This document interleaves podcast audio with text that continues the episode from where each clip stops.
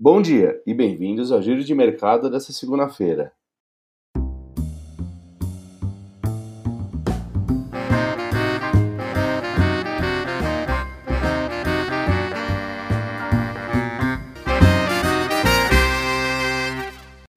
E o Ibovespa teve mais uma semana turbulenta e fechou com queda de menos 0,9%, nos 114.160 pontos.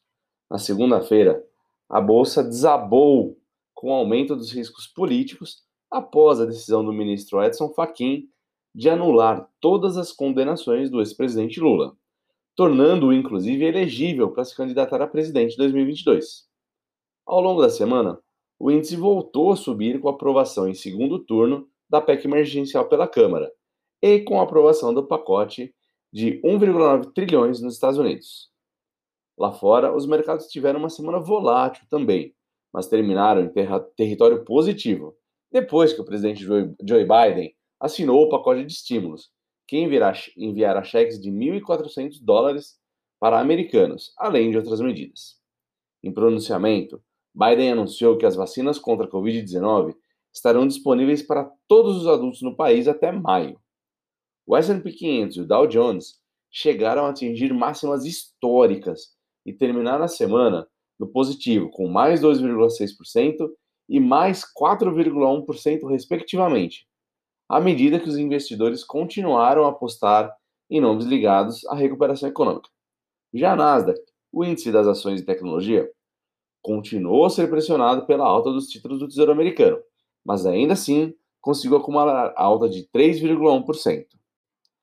O dólar fechou a semana com queda de 2,23% em relação ao real, com a moeda americana valendo R$ 5,56.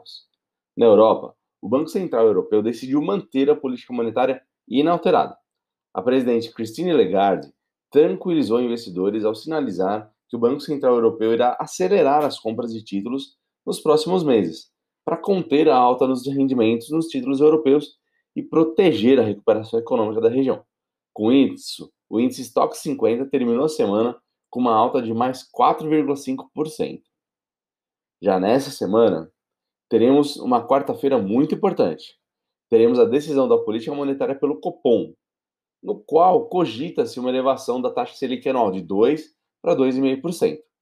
Também na mesma quarta-feira, ocorrerá a reunião do Federal Reserve, Banco Central Americano, que deve manter os estímulos monetários. Agora o foco mesmo vai ser no tom da comunicação. Começando o dia, tanto bolsas americanas quanto Europa operam no momento em alta.